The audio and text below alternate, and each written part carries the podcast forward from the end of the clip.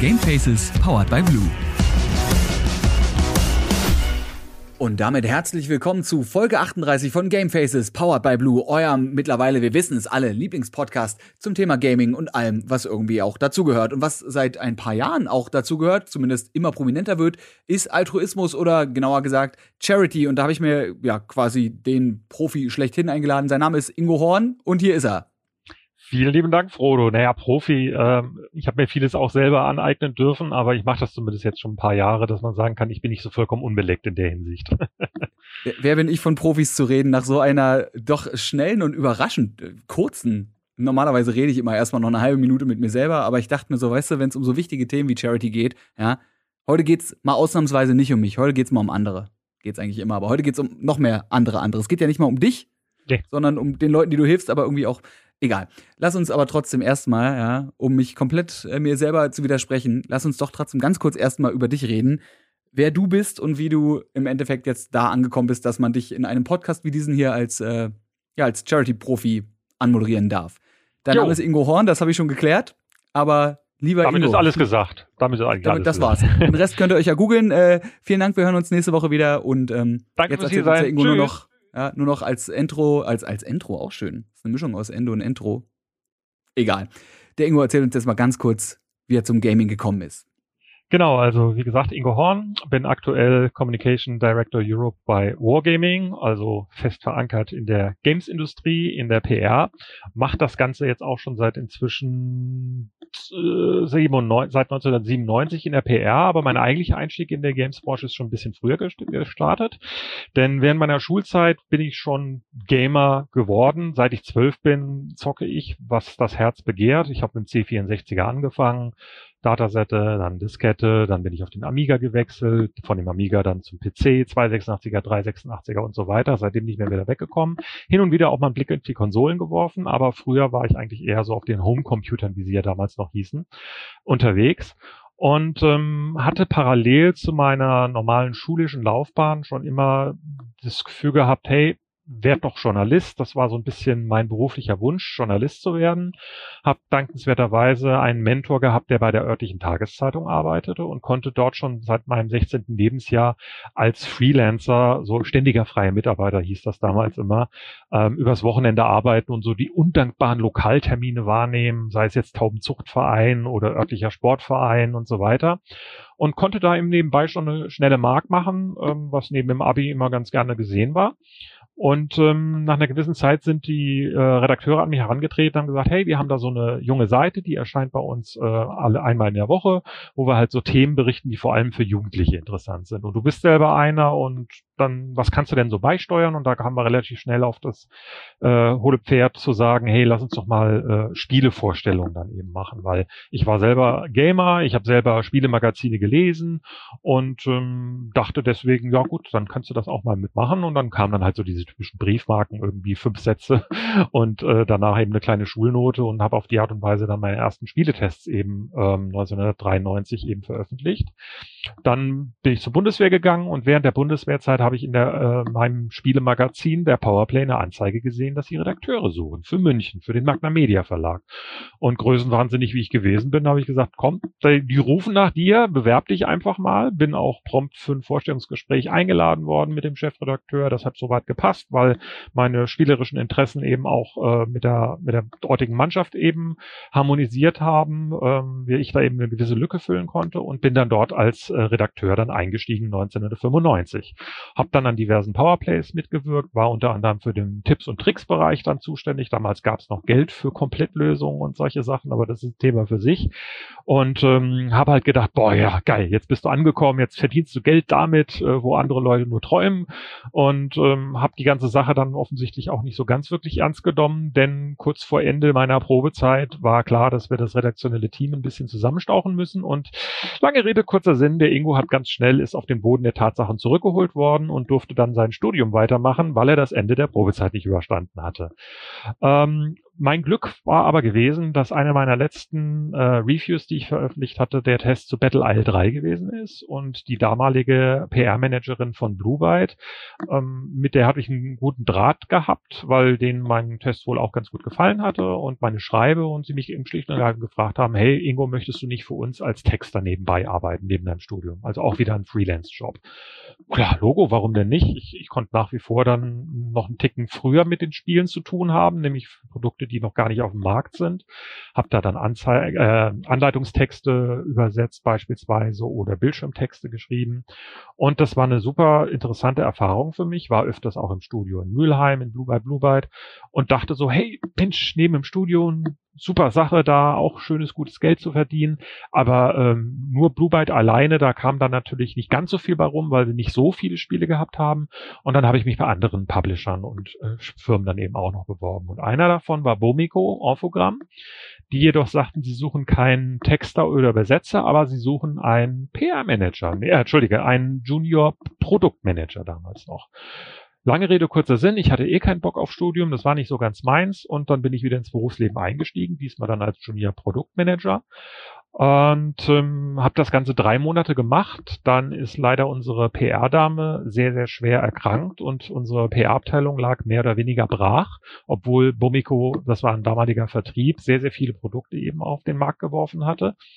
Und da haben sie intern eben geguckt, wer hat denn Schlappmaul, wer kennt sich mit den Produkten ganz gut aus. Und da haben sie dann eben ein Duett gefunden mit dem Stefan Weil und mir, die wir dann vom Produktmanager-Posten auf den PR-Manager-Posten gewechselt sind. Und von dem Moment an war der PR-Manager Ingo geboren, denn ich hatte dann wirklich meine Berufung gefunden, da ich äh, nicht nur schreiben, sondern auch quatschen konnte und äh, bin dann seit 1997 im Grunde genommen kontinuierlich bis 2021, was wir heute haben, in welcher Form auch immer bei verschiedenen Entwicklern, Publishern in der Public Relation gewesen mit einem kleinen Intermezzo, wo ich mal zu einem äh, Plattenlabel gegangen bin, wo ich mal was anderes als Games sehen wollte, aber da habe ich nach einem halben Jahr schon festgestellt, dass äh, mein Herz gehört den Games und deswegen dann doch wieder dahin zurückgewechselt bin. Wir, wir müssen ganz kurz, der, der Musiker an mir, der weiß, dass das nichts mit Gaming zu tun hat, muss jetzt trotzdem ganz kurz fragen, wie, wie kam es, dass du plötzlich bei einem Plattenlabel gelandet bist? Ist ja auch nicht was, wo man einfach mal so. Oder ist es was, wo man einfach mal so hingeht? Ist ein Ingo Horn ein Mensch, der einfach sagt, hallo, ihr braucht mich? Ja, nee, es, ja. es, war, es war schon so, es war äh, ein Plattenlabel, das hieß Net Records. Es war also in äh, 2000, 2001 ein Platten, äh, 2001 ein ähm, Label, was seiner Zeit ein bisschen voraus war, da sie auf ähm, Online-Vermarktung gesetzt haben. Sprich, äh, MP3s verkauft haben, Booyah Records war bei denen beispielsweise drin. Wir hatten ähm, Lady Tom, also im Techno-Bereich waren wir unterwegs, äh, Red Five war dabei und sowas. Und äh, auf die bin ich aufmerksam geworden, weil einer, der Chef von das Ganze, der war vorher bei der Phenomedia gewesen. Das sind die Jungs und Mädels, die Moorhuhn damals äh, gehabt hatten und Gothic und so weiter.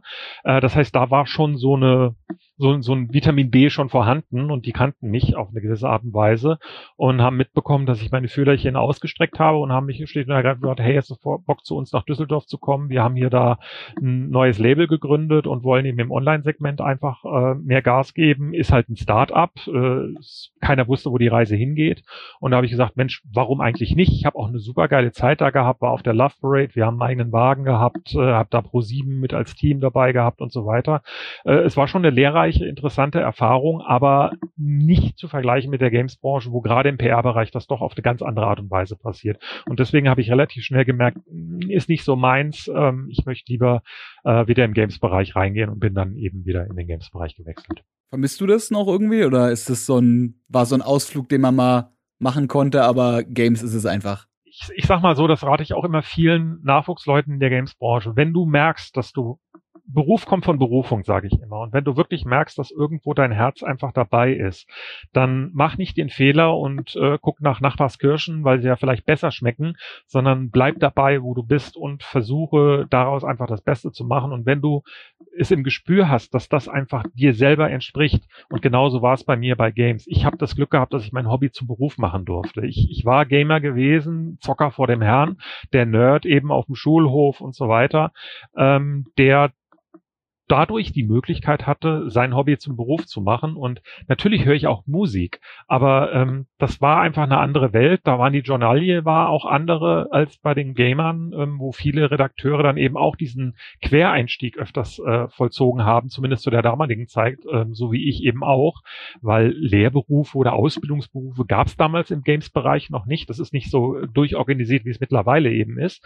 Und deswegen hattest du unheimlich viele, heute würde man vielleicht sagen, Fachidioten oder äh, Leute, die Englisch da reingerutscht sind, irgendwie so über bisschen Vitamin B und, und sich dann freischwimmen mussten. Und genauso war es bei mir eben auch gewesen. Und das Wasser der Games-Branche war einfach wärmer, angenehmer und ich habe mich da drin viel, viel besser bewegen können.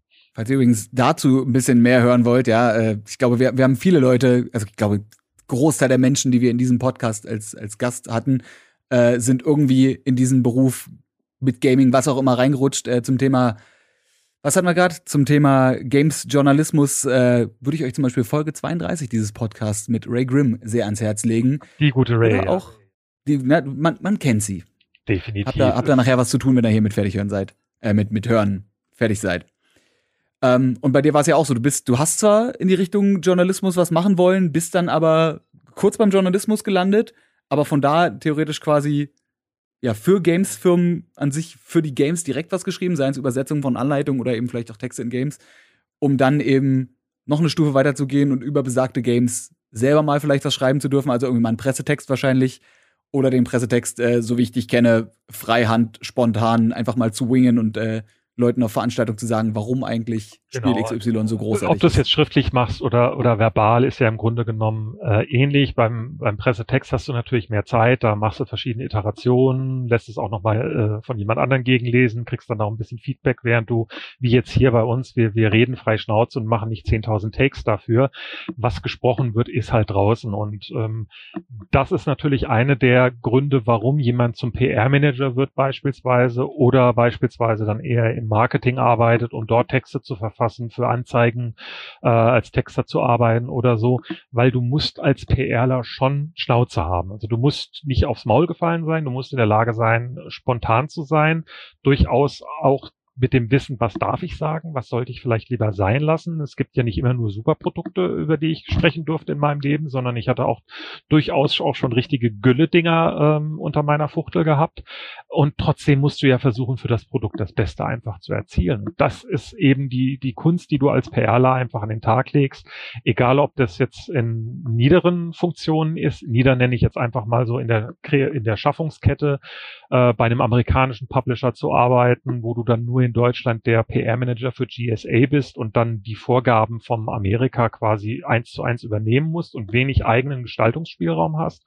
Oder wie ich jetzt in meiner jetzigen Funktion als europäische Direktion da eher auf dem Sessel eben schon sitzen, dass ich den lokalen äh, PR-Leuten schon die Briefings gebe und ich im Grunde genommen sehr, sehr flexibel und frei bin, aber auch auf der anderen Seite natürlich auch an die Kandare genommen werde, wenn ich mal irgendeinen Blödsinn erzähle. Da können wir gleich noch drüber reden. Ich musste gerade dran denken, äh, random Filmtipp an dieser Stelle, obwohl ich nicht weiß, ob der Film gut gealtert ist, hab den lange nicht geguckt. Vielleicht kennst du den auch. Thank You for Smoking? Thank You for Sagt Not Smoking ist der, glaube ich, oder? Thank You for Not Smoking? Bin mir jetzt gerade nicht mehr sicher. Es ist ein Film, der den, äh, den PR-Menschen der quasi US-Tabaklobby verfolgt. Ja. Und das ist ja auch ein Produkt, ne? Ich meine, Zigaretten, äh, so viele Raucher und Raucherinnen wie wir haben, an sich ein Produkt, wo man sich denkt, warum eigentlich?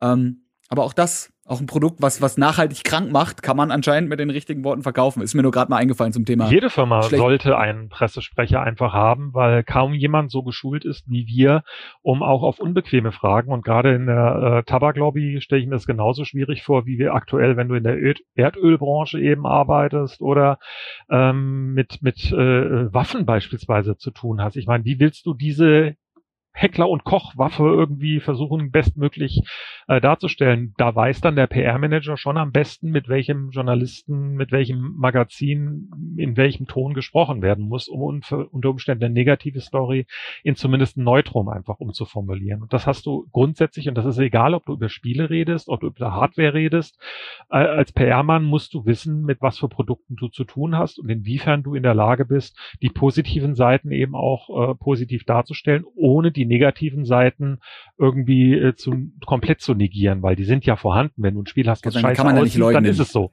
Genau. Ja. Die muss man am Ende eventuell noch embracen, ja. It's not a bug, it's a feature. So Das sagt. ist natürlich die andere Sache äh, als PRler, dass du Umständen dann solche Sachen sogar als einen gewissen Wink mit dem Zaunfall hernehmen kannst, um darauf hinzuweisen und vielleicht was anderes wieder äh, zu negieren. Oder ähm, wenn du wirklich eine kredibile PR machst, und das ist mein persönliches Anspruch, den ich an mich selber auch habe, dass ich die Journalisten nicht belüge, weil das ist ganz gefährlich als PRler, gerade wenn du mit bei einem Publisher arbeitest, der vielleicht alle drei, vier Monate ein neues Produkt rausbringt. Du kannst zwar einem Journalisten scheiße Gold verkaufen, aber die sind ja in der Regel auch nicht doof und irgendwann spielen sie es auch selber. Klar, wenn du erstmals eine, eine, ein reines Preview machst, wo du den Leuten was vorspielst oder so, da kannst du gewisse Schwächen noch äh, übertünchen, aber spätestens wenn der Journalist selber die Hand ans Produkt anlegt, weiß er ja oder sie, äh, das Ding ist halt scheiße, das sieht nicht nur scheiße aus, das spielt sich auch scheiße. Und da kann der Ingo noch hundertmal sagen, ah, das ist aber nicht so, aber wenn du der Meinung bist, das ist scheiße, dann ist das scheiße. Und da war ich immer ein Mann des offenen Wortes und äh, war dann so durchaus, dass ich den Medienvertretern dann gesagt habe, hey, ich, Frodo, ich habe da ein Produkt, was jetzt nicht so super gut ist, aber in einem halben Jahr kommt ja ein super Produkt auf den Markt. Kannst du mir nicht da einen kleinen Gefallen tun, vielleicht nur eine News machen, anstatt den Verriss auf einer Seite zu schreiben oder so? Das ist dann wiederum die Kunst des PR-Managers, da zum Wohle der Firma auch gewisse Dinge ein bisschen kleiner zu halten und die Dinge, die wirklich gut sind, dafür dann richtig aufzublasen. Was nicht bedeutet, dass du es verhindern kannst, weil unsere Aufgabe ist es nicht, die Presse zu zensieren, sondern unsere Aufgabe ist es im Rahmen des Möglichen und im Rahmen der Möglichkeiten für den eigentlichen äh, für die Firma, für die du arbeitest, das Bestmögliche in der Presse rauszuhandeln. Und wenn du es geschafft hast, einen Shitstorm, würde man heute sagen, äh, runterzukochen oder gar nicht erst aufkommen zu lassen, umso besser. Das, man man äh, rechnet auch die Chancen auf Bewertung in verhinderte Shitstorms tatsächlich. Das habt ihr erzählt. Falls ihr übrigens mehr dazu hören wollt, ich mache jetzt, ich mache jetzt auch ganz viel Werbung für diesen, für diesen Podcast, innerhalb des Podcasts. Folge 24 zum Beispiel mit Fabian Döhler oder äh, Folge 37 mit Carmen von Sony. Da lernt ihr, glaube ich, ein bisschen mehr über, über PR noch, weil darüber wollen wir gar nicht so viel reden. Lass uns doch mal ganz kurz über deinen aktuellen Job reden, bevor wir dann äh, zum eigentlichen Thema dieser Sendung kommen. Du bist ja seit sieben Jahren bei Wargaming beschäftigt und du hast es gerade eben schon gesagt, da bist du eben nicht mehr der PRler, der von oben eventuell irgendwelche Texte kriegt und die dann nur noch auf den, ja, auf den deutschen Markt anpassen muss, sondern du bist, ich, ich kann es nicht richtig sagen, sag, sag deine äh, Communication Director Europe. Also ich verantworte die europäische äh, Öffentlichkeitsarbeit. Das heißt, ich habe ein Team äh, bestehend aus verschiedenen lokalen äh, PR-Managern beziehungsweise Senior PR-Managern inzwischen auch. Die sitzen dann in Amsterdam, in Warschau, in London, in Prag und so weiter, eben über ganz Europa verteilt und sind für die einzelnen Countries eben verantwortlich. Und ähm, da die Jungs und Mädels ähm, habe ich im Grunde genommen im Team äh, unter mir vereint und synchronisiere mich mit denen, weil jeder hat natürlich andere äh, Bedürfnisse, gerade bei einem Produkt, ähm, was äh, wie World of Tanks eben schon ein bisschen länger auf dem Markt ist. Da hat der polnische Markt andere Bedürfnisse als der Benelux-Markt, als der französische Markt, als der deutsche Markt oder so und jonglieren im Grunde genommen äh, den einzelnen PR-Managern das zu, was sie benötigen, um gleichzeitig eben innerhalb unseres Unternehmens, wir haben verschiedene Produktgruppen, also eig- individuelle Produkte, die alle natürlich ihre eigenen Wünsche und Bedürfnisse haben, die dann mit mir eben absprechen und sagen, hey, was können wir denn machen, um das ein bisschen äh, zu supporten? Was braucht ihr? Was braucht der französische Markt? Was braucht der Franzö äh, deutsche Markt und so weiter? Und auf der anderen Seite eben unser europäisches Team innerhalb der Firma, innerhalb der Global PR sozusagen auch darzustellen, um, zu, um mitzuteilen, weil der europäische Markt ja wiederum ein ganz anderer ist als beispielsweise der asiatische, pazifische, der amerikanische oder der, der CIS, also der ehemalige russische Markt im Grunde genommen, weil jeder tickt anders. Die Medien sind durchaus sehr individuell. Und ähm, das ist durchaus eine Menge Arbeit, da sozusagen diesen Sack Flöhe zu vereinen und dafür zu sorgen, dass es in jedem Country individuell eben bestmöglich läuft. Aber das machst du ja, wie wir mittlerweile festgestellt haben, über Jahre schon erfolgreich. Aber tatsächlich schon ein kleines Stückchen länger machst du was anderes und das auch sehr erfolgreich und was, man könnte fast sagen, was noch Schöneres, als sich mit Games zu beschäftigen, nämlich dich mit äh, Charity zu beschäftigen. Seit 2013, was ja laut meiner Rechnung theoretisch ein Jahr vor Wargaming sein müsste. Nee, Wargaming war Wargaming und äh, Charity fallen sogar ziemlich genau auf dem gleichen Tag, nämlich den 1.6.2013. Fast.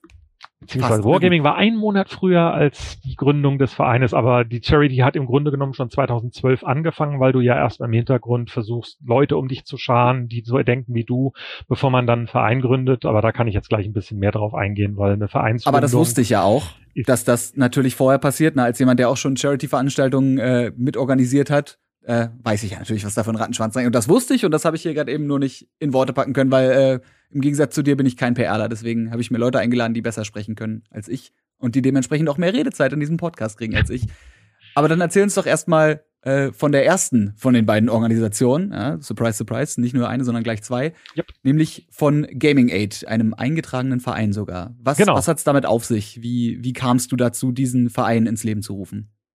Ich hatte ja gesagt, dass ich eben schon lange in der PR eben arbeite und deswegen hast du äh, als PR-Manager natürlich auch Freunde, äh, respektive eben Journalisten, mit denen du sehr viel zu tun hast, die dann dir auch mehr ans Herz wachsen, andere wiederum halt weniger. Und äh, so kam es, dass eben in meinem Netzwerk zwei Fälle aufgetreten sind, was man jetzt als persönliche Schicksalsschläge bezeichnen würde.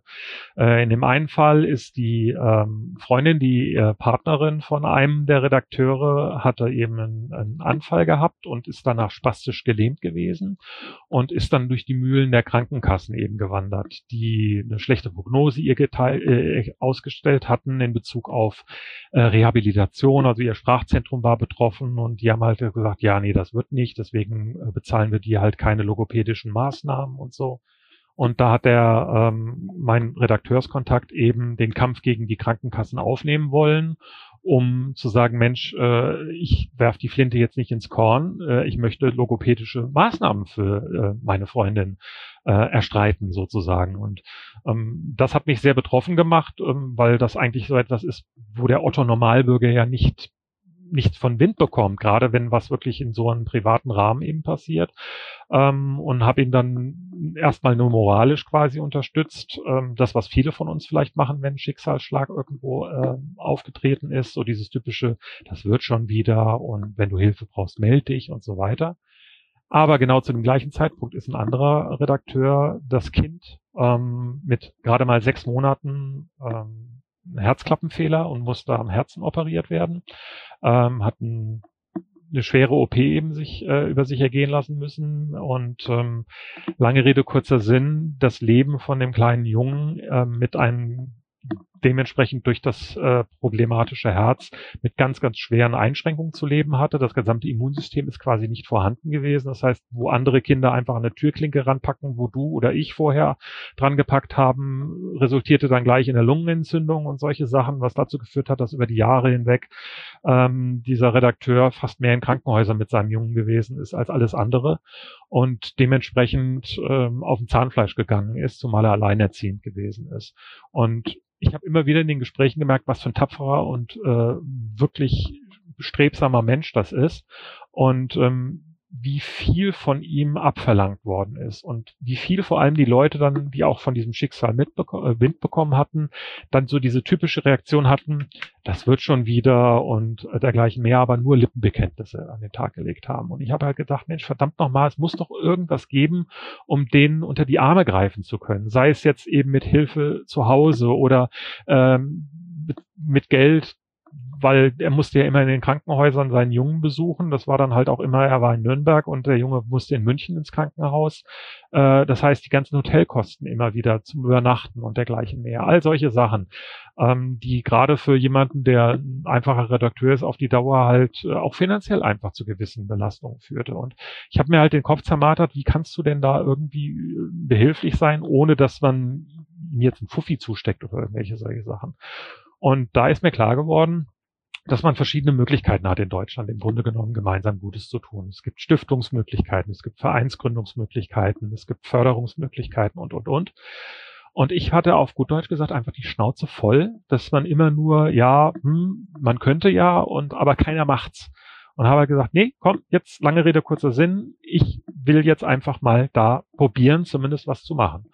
Und bin dann auf die Covadis, das ist eine äh, Entwicklerveranstaltung in Berlin, ähm, Anfang im April 2012 gegangen und habe einfach einen Vortrag gehalten, wo ich mal diese Idee vor die versammelte Mannschaft quasi gepredigt habe. Einfach gesagt habe, hey, hier, hier ist meine Vision. Wir sind eine Branche, die, der geht's gut. Wir verdienen gutes Geld in verschiedener Art und Weise, aber wir haben überhaupt keine Charity, gar kein karitatives Engagement von unserer Seite. Meine Vision war mal, wenn man damals in den Mediamarkt gegangen ist und hat einen Sims im Regal stehen gehabt, Mensch, wäre doch geil, wenn man von jedem verkauften Sims irgendwie einen Euro irgendwie für einen guten Zweck dann einfach zweckentfremden musste. Und Humble Bumble oder sowas, was es heutzutage mittlerweile etabliert ist, war damals auch noch in den Kinderschuhen. Es gab in England irgendwie mit Games Aid eine Institution, es gab mit Penny Arcade in Amerika eine Institution, aber sowas gab es eben in Deutschland noch nicht. Von der Branche für die Branche. Das war so dieses Mindset, in dem ich mich bewegt habe und habe auf dieser Quo Vadis ich dachte irgendwie, ich spreche vor einer Handvoll Leute und kam dann plötzlich in diesen kleinen Raum, der irgendwie für 40 Leute ausgelegt war oder 30 Leute und da waren dann über 50 Leute, die standen dann da mit dem Arsch an den Gängen schon teilweise und habe da offensichtlich einen Nerv getroffen.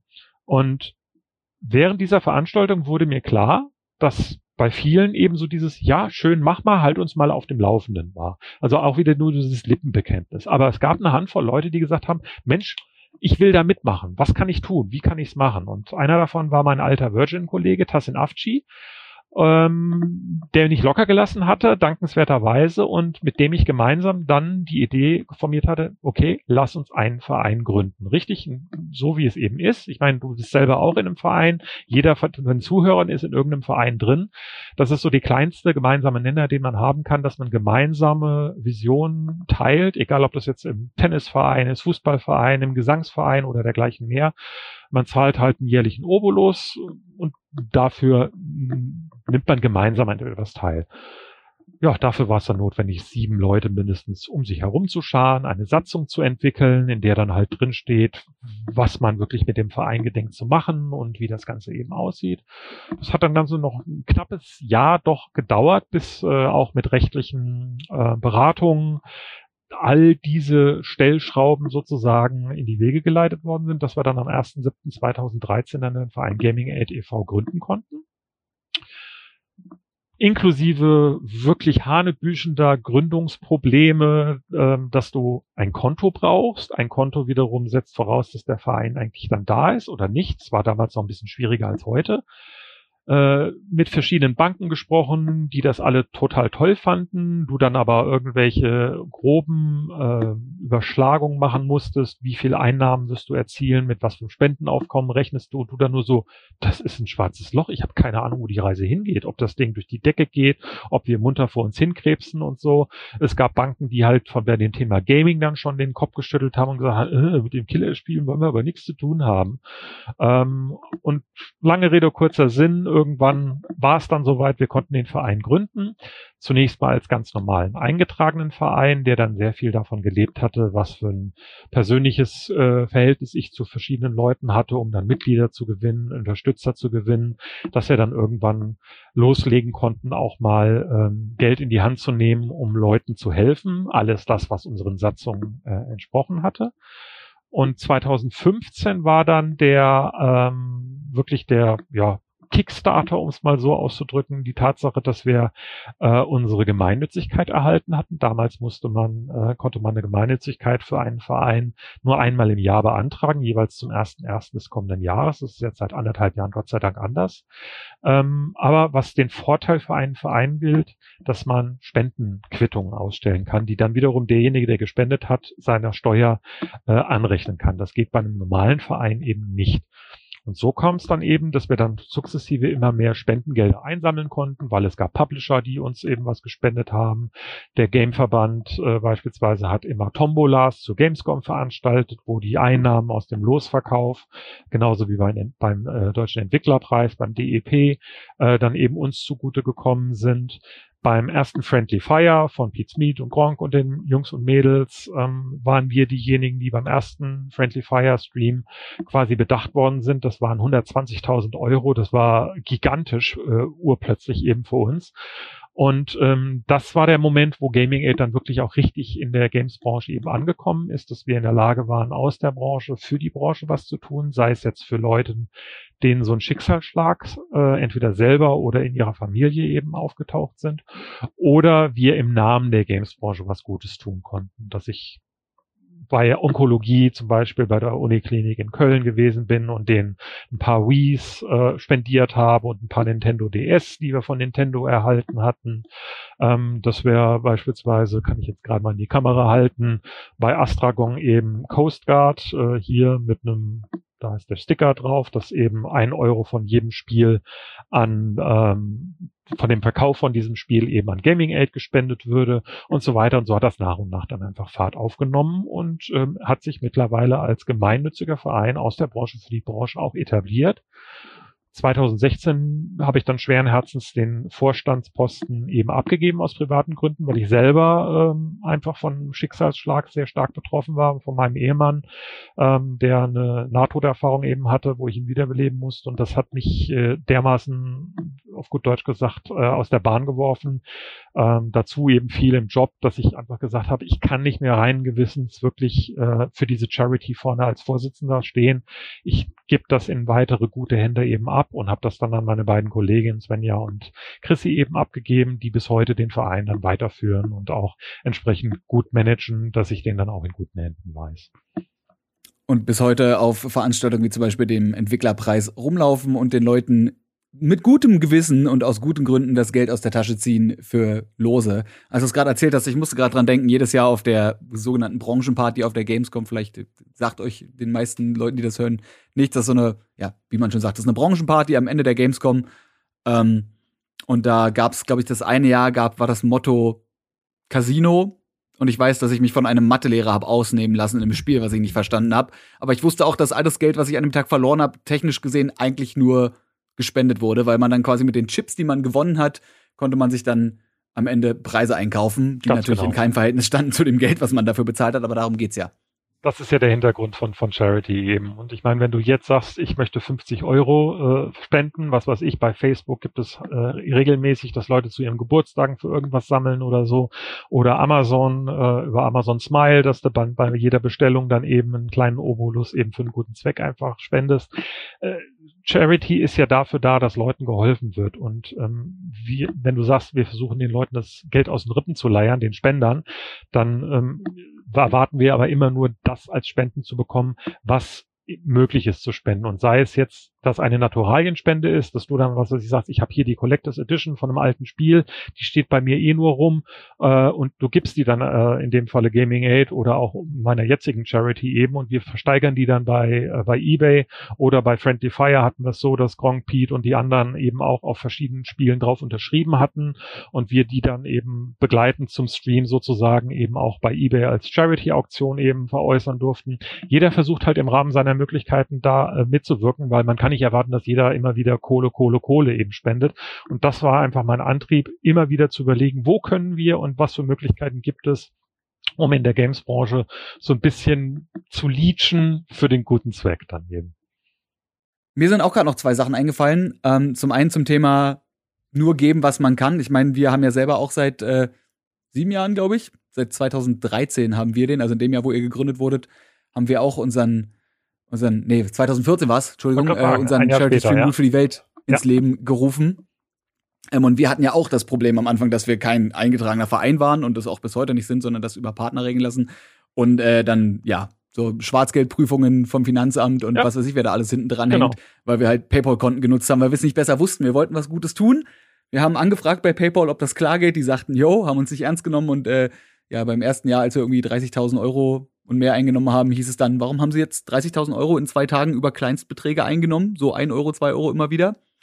Aber das, Vor allem, du musst es ja versteuern. Das ist ja das Problem. Wenn du als Privatperson sammelst, und da haben wir jetzt einen guten Hook zu dem, was ich jetzt heutzutage mache mit Let's Play for Charity, was ja weniger von der Games-Branche für die Games-Branche oder für Angehörige ist, sondern wir haben Partnervereine und ich möchte Streamer, wir möchten Streamer äh, unterstützen, weil gerade bei Twitch und bei YouTube, es gibt so viele Streamer, die gerade das, was ihr mit Loot für die Welt oder was äh, Gronk und Pete Smith mit Friendly Fire gemacht haben, so unglaublich geil finden, dass sie es auch in ihrem kleineren Rahmen vielleicht machen wollen, mal einen Wochenendstream zu machen oder dergleichen mehr, die aber alle in das gleiche Problem laufen. Wenn du privat als Max dementsprechend einen, einen Stream organisierst und sagst, alles, was ich jetzt heute und morgen einnehme, spende ich, dann sagt das Finanzamt schönen Dank. Hast du denn da auch bitte schön deine Steuern drauf bezahlt? Und da kannst du hundertmal sagen, ja, das waren doch Spenden gewesen. Du bist ja als Privatperson eben äh, steuerpflichtig. Und das ist das, was viele einfach vergessen. Und da wird so viel Geld, auf gut Deutsch gesagt, der Steuer in den Rachen geworfen, dass nachher der Charity-Gedanke, so her der dann auch sein mag, aber du musst natürlich auch deinen steuerlichen Pflichten nachkommen. Und da ist der Ansatz, was wir mit Let's Play for Charity eben aktuell machen.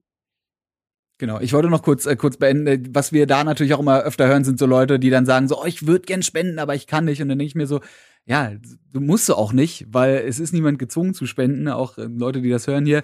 Es reicht ja zum Teil auch, wenn man so eine Sache einfach unterstützt. Ne? Also ja. ich meine, bei einem Livestream zum Beispiel, wenn man nicht spenden kann, dann guckt man eben zu und feuert die Leute an oder so. Reicht ja auch. Oder man erzählt anderen Leuten davon. Das ist ja auch irgendwie alles, ne, jeder, jeder Output, jede Werbung ist da eine gute Werbung. Deswegen muss man sich da nicht schlecht fühlen, wenn man nicht spenden kann.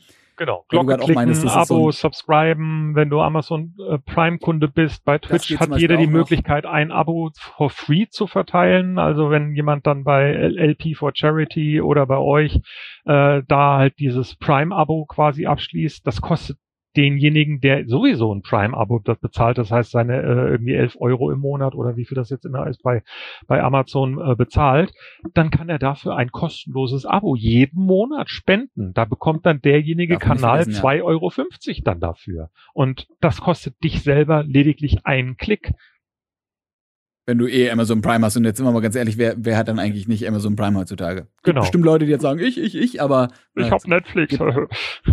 oh, na, ich, ich habe noch Amazon Prime damals, ich bin damals als Student, ja, gab es ein Jahr umsonst und ich dachte mir so, hm, so viele oh, Bücher, geil. wie ich als Student bestelle und dann muss ich keinen Versand mehr bezahlen. Ja, und dann, ja, ab dem nächsten Jahr kostet dann aber und im nächsten Jahr hatte ich vergessen, dass ich den Kram abonniert habe und jetzt habe ich seit tausend Jahren. Ist halt so. Ja gut, aber du hast mittlerweile Music dabei und das Ganze, äh, es rechnet sich ja auch, aber allein die Vorstellung, dass du 2,50 Euro jeden Monat für eine Charity wie uns dann beispielsweise geben kannst, wenn du einfach nur jeden Monat dieses Abo verlängerst und das ist ja für viele Twitch-Streamer auch eine der Einnahmenquellen.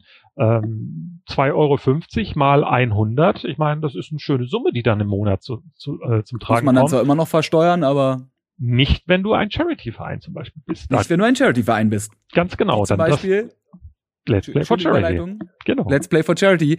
Nämlich die, äh, die zweite große Nummer, die du, ja, du bist einer der Gründerväter davon äh, und bist auch im, im Vorsitz. Äh, ja, nach Gaming Aid e.V. gibt's jetzt also den Let's Play for Charity e.V. Und du hast es gerade eben schon mal, schon mal angeteasert. Im Gegensatz zu Gaming Aid macht Let's Play for Charity was? Ja, Let's Play for Charity ist äh, eigentlich eine Idee entstanden, als ich Gaming Aid eben schweren Herzens abgegeben hatte, habe ich schon relativ schnell gemerkt, ah, die Katze lässt das Mauser nicht. Irgendwie will ich trotzdem noch ein bisschen was für den guten Zweck machen, aber eben nicht so groß wie, wie bei Gaming Aid, weil das zeitlich durchaus ein signifikanter Aufwand ist, den wir alle bis heute, egal ob bei Gaming Aid oder bei Let's Play for Charity, äh, ehrenamtlich machen. Das heißt, in der privaten Freizeit passiert das und das ist dann mitunter schon mal ein 10, 20 Stunden Job äh, auf die Woche gerechnet, zusätzlich zu einem normalen Job. Das heißt, meinen 40 Stunden Job bei Wargaming plus dem, was ich jetzt in Let's Play for Charity stecke, äh, da kriege ich keinen müden Cent dann dafür. Das mache ich, weil ich einfach Bock drauf habe. Und da kam es dann eben, dass ich 2017 ähm, auch aufgrund der Erfahrungen, die ich mit äh, Friendly Fire und wir haben uns beispielsweise dann damals ja auch äh, kennengelernt, ich glaube, das war 2015 oder 2016 auf dem Sommerevent vom Game. Ähm, so das heißt, Dreh, ja. ich, ich habe dann immer mehr auch Kontakt zu Streamern eben aufgenommen, die ja nicht zentral PR-mäßig sozusagen meine Kontakte einfach waren. Da waren es nach wie vor die Journalisten. Aber auf Events oder dergleichen mehr spielt dieser Bereich Streaming, Let's Play und so weiter eine immer größere Rolle. Und da habe ich einfach gemerkt, dass ich in dieser Welt des Streams ähm, gemerkt habe, Mensch, da ist auch noch Musik drin und da haben unheimlich viele Leute nur diesen gleichen Enthusiasmus einfach an den Tag, nicht lang schnacken, einfach machen ähm, und habe da mir in meinem kleinen kranken Hirn irgendwie überlegt, Mensch, es wäre doch geil, wenn man jeder hat so seinen Kanal. LeFloid hat seinen Kanal. Ihr habt mit Dr. Freud einen Kanal. Gronk hat seinen, Pete hat seinen und so weiter und so fort. Jeder versucht natürlich selber mit diesen Kanälen seinen seine Community äh, zu bezirzen und vielleicht auch ein bisschen Geld damit einzunehmen, weil ich meine, keiner ist die Wohlfahrt, jeder muss von was leben. Das ist dann das, das Einkommen, was damit generiert wird. Aber es gibt gar nicht wirklich so etwas wie bei einem Fernseher, wo du einfach auf den Kanal Pro7 oder ARD klickst, je nachdem, wen du magst, und dann weißt du, eine halbe Stunde kommt das, eine halbe Stunde kommt das, eine halbe Stunde kommt das. Es gibt oder gab es zu dem Zeitpunkt noch keinen Kanal, wo das allerlei sozusagen gebildet wird, wo mal eine Stunde das, zwei Stunden mal das und zwei Stunden mal das passiert. Und meine Vision nach wie vor von Let's Play for Charity vielleicht in ein, zwei Jahren ist, dass wann immer du den Twitch-Kanal eben einschaltest, irgendein Streamer dort gerade Bambule macht, sein Programm eben abfährt für einen gewissen Zeitraum irgendwann nach einer Stunde oder zwei dann den Staffelstab an den nächsten übergibt und es dann theoretisch jetzt mal sein kann, dass wenn du sagst, okay, ich, äh, so wie ihr es schon öfters mal auf einem Event gemacht habt, ich zock mit einem Kumpel einfach ein bisschen Partygames und lass mir dabei über, äh, über die Schulter schauen und nach zwei Stunden übernimmt ein total unbekannter kleiner Streamer, der vielleicht auf seinem privaten Kanal 20 Zuschauer oder so normalerweise nur hat, äh, der übernimmt dann plötzlich die Community, die dir bis jetzt zugeguckt hat und auf die Art und Weise profitieren sowohl die Streamer, weil sie eben sich die Klinke in die Hand geben und ein buntes Programm liefern und der Zuschauer auf der anderen Seite, weil er weiß, dass bei auf dem Programm von Let's Play for Charity viel unterschiedliches geboten wird. Und als äh, als Topping da drauf im Grunde genommen auf einer Gamescom, auf einer RPC oder auf einer EGX oder so, dass wir dort einen ganz klassischen äh, Charity-Bühne eben bringen, wo auf der verschiedenste Gäste einfach da sind und wir dieses Programm dann einfach streamen, wo ihr beispielsweise auf der EGX 2018 auch dabei gewesen seid, wo ihr ähm, erst zum Interview bei uns auf der Bühne wart und äh, anschließend eben auf eurem eigenen Kanal damals eben noch gestreamt habt, äh, aber quasi die Donations, die Spenden, die während des Streams eingegangen sind, die sind uns zugute gekommen, respektive einem Partner, den wir zu dem damaligen Zeitpunkt gehabt haben, weil wir waren ja noch kein Verein. Deswegen haben wir dann mit einem anderen gemeinnützigen Verein, äh, Hilfe im Kampf gegen den Krebs e.V. war das gewesen, zusammengearbeitet, dass sämtliche Spenden, die wir quasi eingesammelt haben, direkt dann an die äh, abgeführt worden sind, was dann eben auch steuerlich keine Probleme gegangen hat. Und ich möchte dieser, mich an, an ja, der Stelle gar nicht so sehr selber loben. Und ich möchte gar nicht mich selber dafür loben, dass ich bei einem Charity-Stream auf der EGX damals mitgestreamt habe, weil das ist für mich selbstverständlich. Aber was ich gemacht habe, ja, ich habe nämlich das einzige und hoffentlich auch letzte Mal in meinem Leben Fortnite Battle Royale gespielt. Extra nur für euch. Das, das weiß ich noch, dass ich dir damals ins Gesicht habe. Das mache ich wirklich nur für dich ja. und für Charity. Ja. Es kam auch nicht so völlig schlecht an, muss ich sagen. Ne? Vielleicht solltest du es nochmal überlegen. Es war eine gewisse Art Comedy, wie ich mich da angestellt habe, glaube ich. Ganz ja. genau. Nee, aber, ähm, aber es war auch speziell. Ja? Das, das gibt es halt und, und das, nur. Das ist eben das, was das diese Eigendynamik. Und, und, und beispielsweise im Jahr davor waren wir auf einer RPC gewesen und haben das quasi auf ähnliche Art und Weise gemacht und plötzlich kamen von nebenan, da war diese Autogrammstunden unterwegs, äh, kamen einige von den Leuten äh, die bei Game of Thrones mitgespielt haben. Hey, was macht ihr denn hier? Und es sieht ja interessant aus. Und wir kurzhand gesagt, hast du Zeit, willst du auf die Bühne? Und ich habe dann ein Stunden Interview mit vier Darstellern aus Game of Thrones gemacht. Unter anderem Sir Barristan war dabei gewesen. Wir hatten äh, Daniel Logan von Star Wars auf der Bühne gehabt. Wir hatten Rob Morgan aus Stranger Things dabei und aus Daredevil und so weiter. Und Charity ist einfach etwas, das kann jeder greifen. Jeder hat Bock da einfach mit was zu machen. Und da habe ich gemerkt, Mensch, du hast damit einen Nerv getroffen, ähm, ohne jetzt das zu sehr auf die Games-Branche alleine zu pitchen, aber für die Creator einfach zu sprechen. Und das Problem mit diesem steuerlichen Aspekt bestand ja immer noch, weil im Grunde genommen war LP4 Charity, wie der Twitch-Kanal heißt, respektive Let's Play 4 Charity auf YouTube, immer noch mit dem Problem ausgestattet, dass wir ja das war ja mein Privatkanal in dem Sinne, den ich zwar in, in den Dienst der guten Sache gestellt habe, aber ich müsste immer noch selber privat äh, Steuern zahlen. Und ähm, deswegen haben wir uns jetzt eben entschlossen, aus all den Leuten, die jetzt daran mitgewirkt haben, ein Mutality spielt da zum Beispiel eine Rolle, Senossi, auch durchaus bekannte Streamer jetzt aus meinem Cluster vom World of Tanks Universum, äh, aber auch ein äh, Robert Funkenel, das ist einer der CEOs von Hologate. Ähm, wir haben Gründungsmitglieder eben von anderen Gaming-Firmen mit noch dann dabei. Und ich habe im Grunde genommen das repliziert, das Learning, was ich bei Gaming Aid in der schwierigen Gründungsphase äh, an den Tag gelegt hatte, und konnte das konstatiert in einem relativ kurzen Zeitraum von Januar Anfang diesen Jahres bis zum April eben durchziehen. Das heißt, die Gründungsphase von Let's Play for Charity war kein Jahr wie bei Gaming Aid, sondern lediglich vier Monate. Und am ähm, äh, ein Upgrade? Ja, Definitiv, äh, weil ich wusste, okay, ich muss vorher mit Banken reden und nicht erst, wenn wir gegründet haben, weil da beißt sich dann die Katze in den eigenen Schwanz äh, und die eine oder andere Bank hat vielleicht ein Problem und so weiter. Und das, da hatte ich genügend Zeit, mich im Vorfeld schon geistig drauf einzulassen. Genauso gut eben, dass eine äh, das Vereinsregister, also da, wo ein Verein erstmal registriert ist, ähm, die prüfen halt die Satzung und sagen erst, wenn die Satzung in Ordnung ist, okay, wir tragen den Verein ein, das hat alles Hand und Fuß. Und ähm, bei Gaming Aid war es zum Beispiel so gewesen, dass wir zwei, drei Iterationen dieser Satzung einreichen mussten, ähm, bis dann die Finale sozusagen hieb- und stichfest und wasserdicht gewesen ist. Und diese Fußangeln wusste ich ja schon. Ähm, dementsprechend haben wir bei äh, Let's Pay for Charity einmal einen Satzungsentwurf eingereicht, ähm, nicht eingereicht, sondern zu Informationszwecken hingeschickt.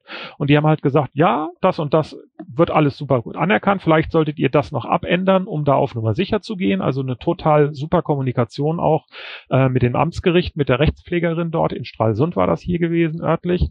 Und äh, innerhalb von zwei Wochen, nachdem wir unsere Gründungsversammlung gehabt haben, war der Verein dann auch als e.V. Ange äh, eingetragen gewesen. Und ich kannte von Gaming Aid nur, dass wenn man jetzt beispielsweise einen Verein gemeinnützig anmeldet, das dann zum ersten ersten des kommenden Jahres erst genehmigt wird. Weil deutsches Recht, bla, bla, blub und so weiter. Und Gott sei Dank seit anderthalb Jahren ist das nicht mehr der Fall. Das heißt, in dem Moment, wenn das Finanzamt sagt, okay, wir akzeptieren die Gemeinnützigkeit nach Paragraph 61, schieß mich tot, Paragraph sowieso, ähm, ihr seid gemeinnützig anerkannt und ihr dürft damit im Grunde genommen Spendengelder mit äh, Spendenquittungen versehen.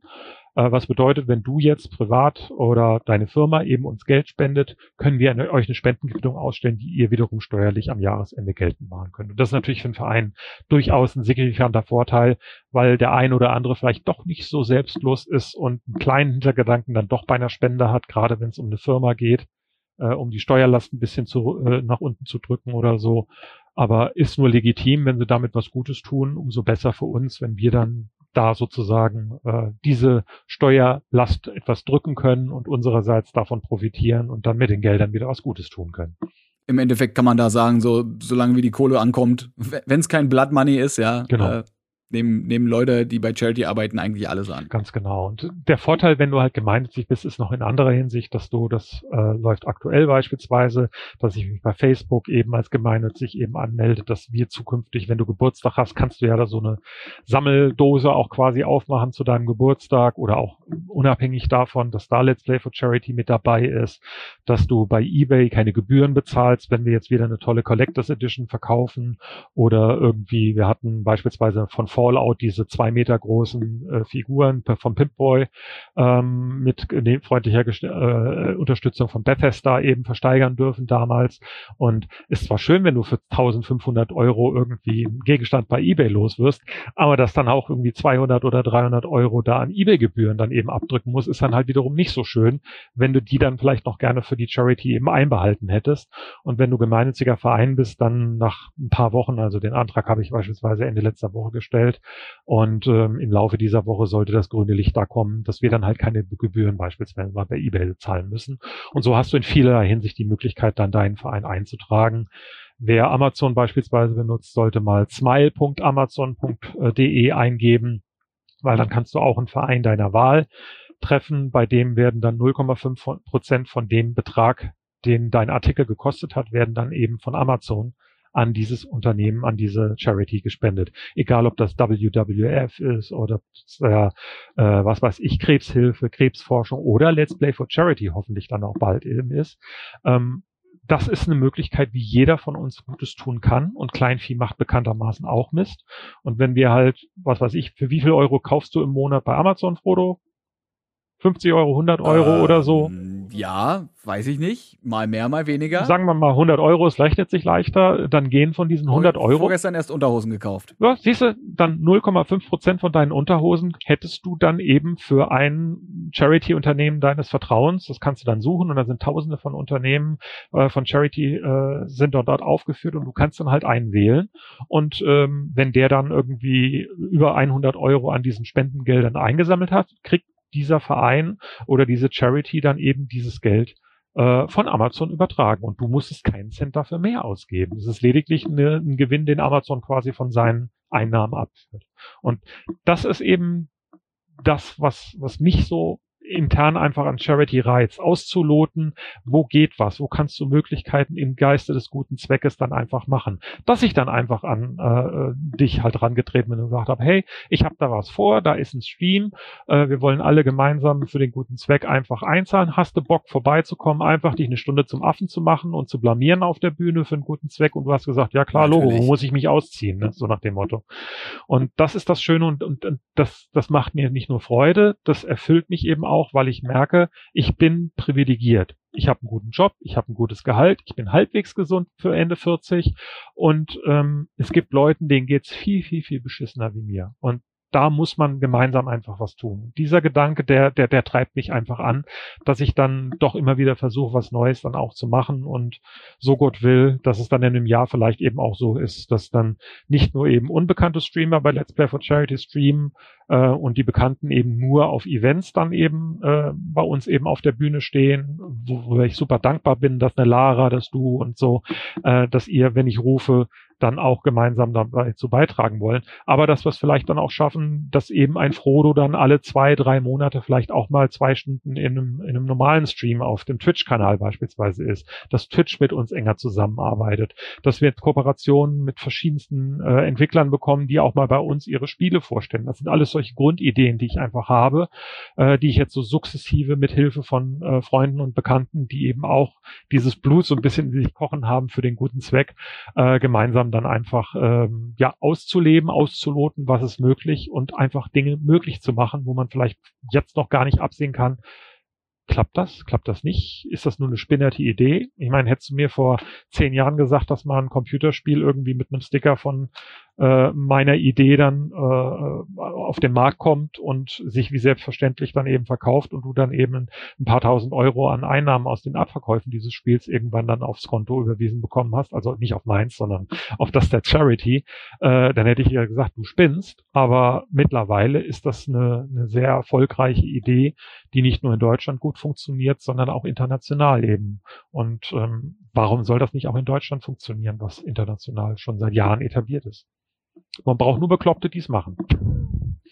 Davon gibt's, glaube ich, genug. Und äh, ich hatte vorhin schon die Überleitung, dass ich mit von Kleinvieh auf die Leute, die diesen Podcast rüberleiten wollte und dachte mir so, ah, kannst du nicht sagen, aber jetzt leite ich einfach von Bekloppte, die es machen wollen, zu den Leuten, die diesen Podcast äh, hören, rüber. Und frag jetzt mal für die, die es interessiert, wie kann man euch denn unterstützen, abgesehen davon, dass man euch halt legit einfach fünf Euro in der Hand drückt und sagt, hier Ingo, und du bringst das jetzt dahin, wo es hin muss. Weil du meinst schon, Kleinvieh macht auch Mist. Äh, man kann sich wahrscheinlich vielleicht, weiß ich nicht, als, als Person, die streamt bei euch melden, aber auch ja, also generell, gibt, wie kann man euch denn helfen als genau, Mensch, der streamt, als Mensch, der nicht streamt? Klar, ähm, der monetäre Aspekt ist natürlich der vermeintlich einfachste. Okay, ich drücke auf den Spenden-Button, schicke über PayPal Summe X, äh, die du entbehren kannst und damit fertig. Ähm, viel, viel lieber ist es für uns allerdings, ähm, beispielsweise Mitglied bei uns zu werden. Aber auf unserer Let's Play 4charity.com Webseite ist einfach ein äh, Aufnahmeformular, was voraussichtlich ab Ende dieser Woche auch online funktioniert. Das heißt, du musst nichts mehr ausdrucken, ausfüllen und so weiter, sondern kannst alles online machen, um Mitglied zu werden werden. Ähm, das gibt dir die Möglichkeit, am Verein auch mitzuwirken. Das heißt, wir haben ja regelmäßig Mitgliederversammlungen, wo Dinge beschlossen werden äh, und dergleichen mehr. Das heißt, du hast da die Möglichkeit, auch im Hintergrund ein bisschen mitzuwirken. Was uns allerdings am allerliebsten ist, wenn Leute kein Geld haben, weil wir wollen niemanden etwas aus der Tasche ziehen, was sie für sich selber benötigen. Gerade in Zeiten der Pandemie ist es halt so, dass viele natürlich äh, mit dem Geld auch ein bisschen hauswirtschaften müssen, Miete muss bezahlt werden und so weiter.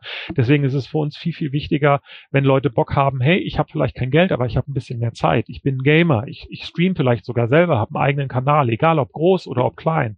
Ähm, ich habe einfach Bock bei euch irgendwie mitzumachen, dann schreibt eine E-Mail an letsplayer at letsplayforcharity.com beziehungsweise auf der Webseite haben wir auch ein Formular. Das landet dann bei meinem Kollegen Sonossi beispielsweise auf dem Tisch und wir koordinieren dann im Grunde genommen Streamerinnen und Streamer, die Bock haben, mit einem Gäste-Key sozusagen bei uns auf dem Kanal zu streamen. Das bedeutet, wenn ich dir, Frodo, jetzt beispielsweise einen Streaming-Key zur Verfügung stelle, dann kannst du dasselbe Programm bei dir zwar auch bei Dr. Freud beispielsweise abfeiern, aber es wird quasi auf unserem Kanal gestreamt.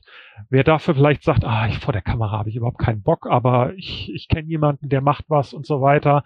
Äh, Hosts, Raids, so dieses typische Twitch-Community-Gedanken, wenn man selber nicht streamt, unseren Kanal einfach die ganze Zeit zu hosten. Das heißt, wenn bei uns dann einer von unseren Streamer wie die City Skylines oder Diablo oder sowas zockt, äh, dass der Kanal dann sozusagen bei euch als Gast streamt dementsprechend läuft oder wenn ihr gerade selber euren Stream fertig habt und eh jetzt den Kanal abschalten würdet, dann einfach zu sagen, ach komm, wir sehen, bei Let's Play for Charity ist jemand gerade am Stream, raiden wir doch einfach mal den Kanal und vielleicht von unseren paar hundert Zuschauern dann noch eine Handvoll irgendwie dann dazulassen. Ansonsten, wie ich gesagt hatte, smile.amazon.com, vielleicht übernächste Woche, so Gott will, können wir dann dort eben dabei sein. Bei eBay zu gucken, wir versteigern immer wieder regelmäßig ähm, seltene äh, Sachen. Neulich habe ich einen Turrican mit einem Originalautogramm äh, beispielsweise dort verkauft oder alte Collectors Editions oder irgendwelche Figuren, so wie hier hinten, wenn wir welche als Spenden von aus der Branche bekommen und, und, und. Also es gibt immer wieder Möglichkeiten und wenn ihr andere Ideen habt, was zu machen, wir sind für Ideen immer grundsätzlich offen. Das ist ein Kanal, der hin und her geht, also das ist keine Einbahnstraße, ähm, sind wir auf jeden Fall immer bereit zu sprechen, egal ob das Zusammenarbeiten sind.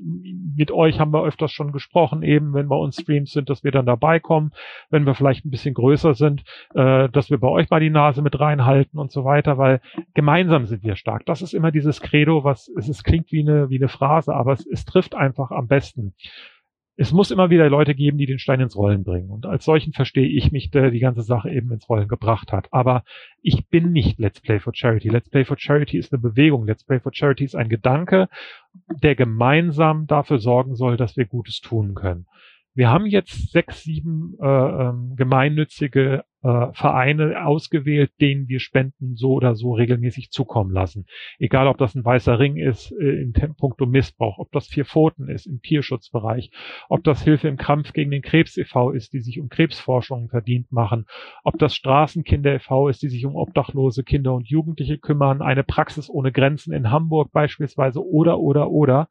Ähm, die Möglichkeiten sind immer gegeben. Man, man muss nur versuchen, gemeinsam konstruktiv darauf hinzuarbeiten. Und was viele einfach vergessen, wie ich schon anfangs erwähnt hatte, die Steuer hängt einem immer wieder im Nacken. Und wenn man das als Privatperson macht, versteht zwar ein Finanzamt und eine Steuer, der möchte das Geld spenden, aber das ist Geld, was dir gehört. Und das Geld musst du vorher gespendet haben. Und das ist der entscheidende Unterschied, wenn das dann über uns beispielsweise ist brauchen wir keine steuerlichen Entgelte dafür abführen. Das heißt, wenn jetzt da draußen jemand ist, der sagt, ich möchte nächstes Wochenende gerne äh, Spenden sammeln für mein örtliches Tierheim, was ein eingetragener Verein ist, so wie ihr das mit dem Berliner Tierheim beispielsweise gemacht hattet, dann könnte man das einfach über Let's Play for Charity machen, dass wir sozusagen den Stream für euch organisieren. Und wenn es nur der Spendenlink ist, es muss nicht auf unserem Kanal sein, optimalerweise natürlich schon, weil gemeinsam ist man stark. Aber ihr könnt auch mit unserem Spendenlink arbeiten und wir vereinbaren vorher, dass das Geld, in dem Falle diese Spendensumme, die dann da übers Wochenende zusammengekommen ist, egal ob das 3,50 Euro sind oder 3.500 Euro oder 3,5 Millionen, dass das dementsprechend an den und den Partner abgeführt wird, sofern er auch gemeinnützig anerkannt ist, weil das ist eine zwingende Voraussetzung.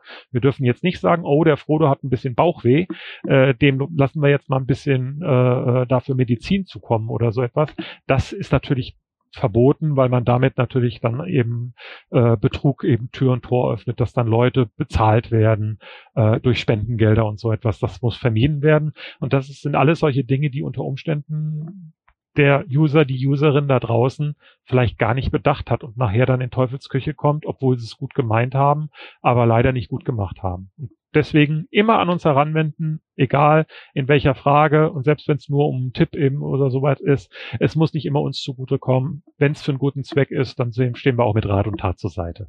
Ich meine, äh, ihr seid eine Charity-Aktion und dementsprechend äh, seid ihr nicht nur für Leute da, die die Hilfe brauchen, weil sie eben ein gemeinnütziger Verein zum Beispiel sind, sondern ihr helft auch. Ne? Ihr, ihr habt so dieses Helfergehen Genau. ist in euch drin. Und wenn dann Leute an euch rantreten, die Hilfe brauchen, am besten Hilfe brauchen beim anderen Leuten helfen, ist ja klar, dass man sich dann noch unterstützt, selbst äh, wenn es nicht zwingend direkt die eigene Aktion ist. Ja, ganz genau. Das war, glaube ich, das, was du damit sagen Und wolltest, selbst, oder? selbst wenn es halt ist, ähm, nach der Gründung äh, von Gaming Aid war es relativ ruhig. Äh, da ging halt viel über äh, eigene Kontakte. Aber als wir bei Friendly Fire eben gefeatured worden sind, du glaubst gar nicht, wie viele E-Mails ich bekommen habe von Leuten. Ah, meine Mama hat dies, mein Papa hat jenes und ich bin weise und ich brauche Hilfe, ich krieg meine Miete nicht bezahlt und so weiter.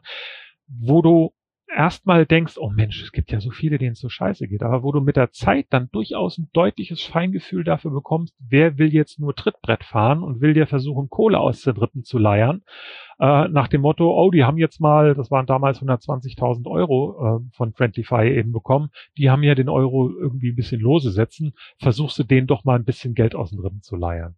Und ähm, deswegen sage ich, ist in diesem Charity-Bereich eben auch sehr viel Schindluder wird dann da getrieben. Es gibt haufenweise Institutionen, die ähm, mördermäßig viel Prozente eben sich einbehalten von Spenden, weil der Verein selber schon so hohe Kosten verursacht. Und das merke ich ja selber.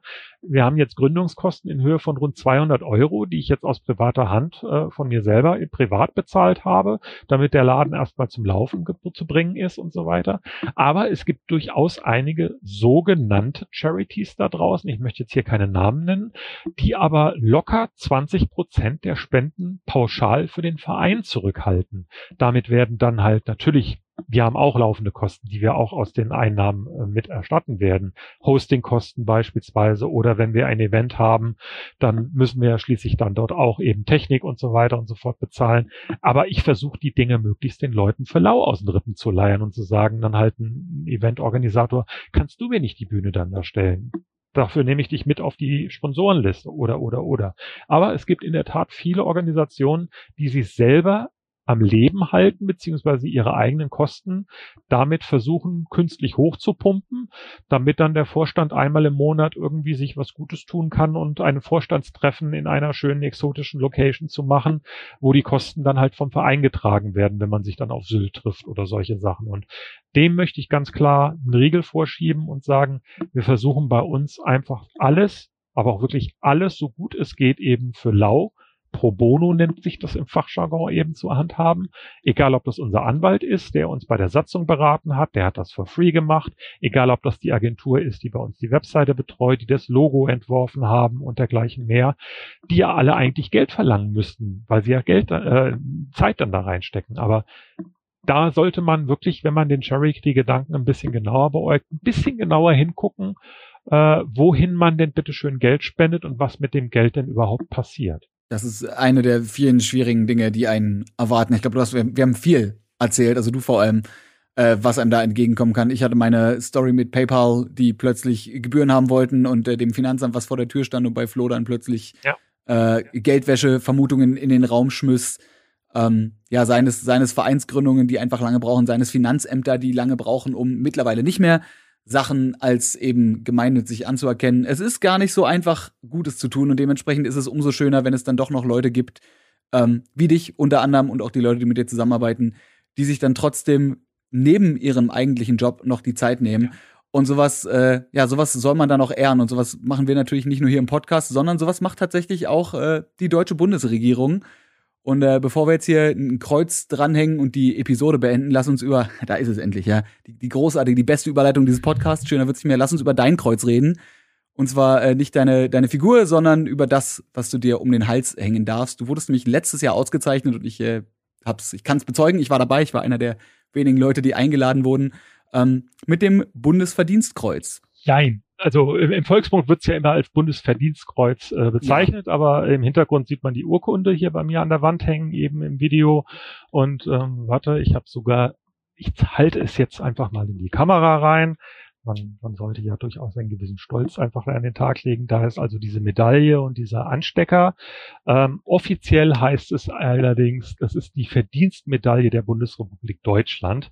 Äh, und das ist quasi die Einstiegs, ähm, Droge für das Bundesverdienstkreuz. Das gibt's irgendwie in äh, acht oder neun. Der kleine Bruder quasi acht davon. oder neun Stufen. Das ist quasi die erste Stufe.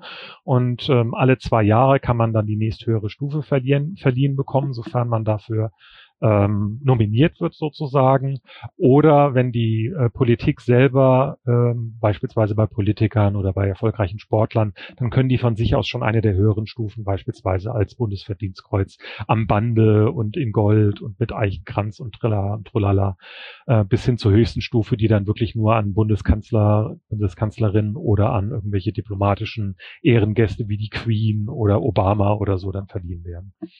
Aber da hatte ich, wie gesagt, äh, in der Tat letztes Jahr die Ehre, im August das im äh, Roten Rathaus zu Berlin eben überreicht zu bekommen. Ausgestellt worden ist es schon im November des vorherigen Jahres vom äh, Bundespräsidenten.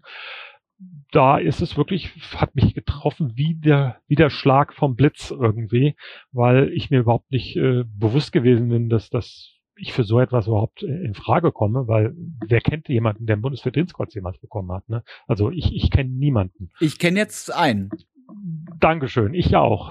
Ich brauche in den Spiegel zu schauen. Aber äh, nee, es war in der Tat so, dass, dass jemand offensichtlich auf mein Lebenswerk klingt immer so groß, aber ich habe 2016 beim Deutschen Entwicklerpreis die Aufnahme in die Hall of Fame bekommen, schon für mein Gaming Aid Engagement. Ähm, nachdem ich den Vorsitz abgegeben habe, war das sozusagen die Wertschätzung unserer Games-Branche ähm, für das, was ich getan habe.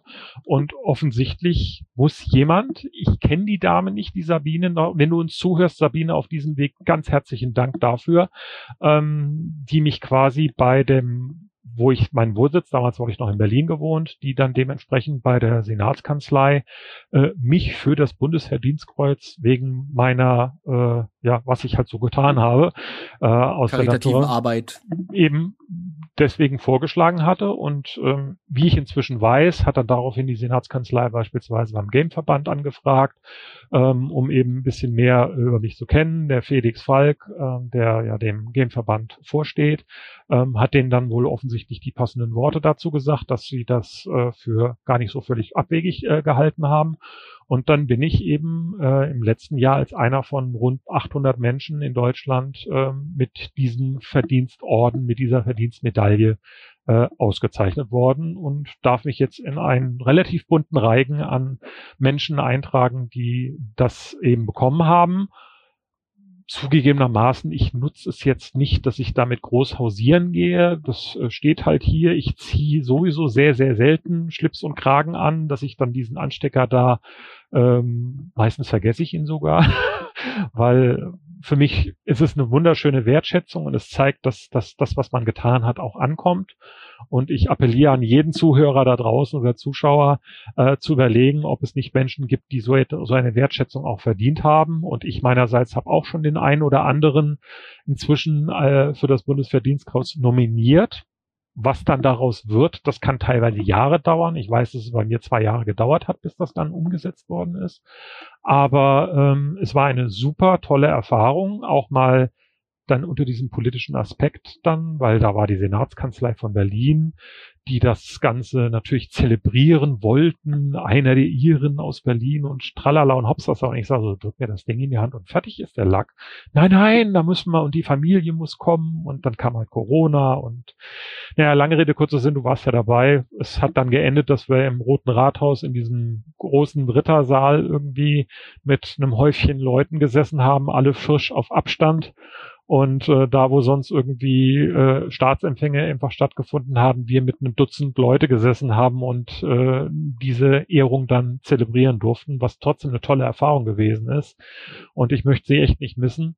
Ähm, aber ich, ich, ich werde jetzt dadurch nicht zwei Meter größer oder möchte ab sofort von dir nur noch gesiezt werden, weil es ist eine, Wert, es ist, ist, eine Wertschätzung. Herr Ingohorn, bitteschön, ja. Ähm, Entschuldigen Sie. Dass, ähm, dass das als eine Wertschätzung einfach da ist, ähm, die in der Games-Branche auch durchaus ähm, wahrgenommen worden ist, hilft natürlich für die Charity da noch einen gewissen Stock extra sozusagen an Kredibilität mit reinzubringen. Aber ich, ich pack das Ding jetzt nicht auf die Waagschale oder äh, wie gesagt, bin dadurch jetzt besonders viel größer geworden, weil äh, ich freue mich, dass ich das bekommen habe. Aber wenn ich es nicht bekommen habe oder äh, irgendwann, wenn ich dieses Land äh, verlasse, weil ich irgendwann auf die Kanaren auswandere, dann wieder abgebe, weil ich dann kein deutscher Staatsbürger mehr bin oder so, keine Ahnung, äh, dann, dann breche ich brech mir auch kein Zacken aus der Krone.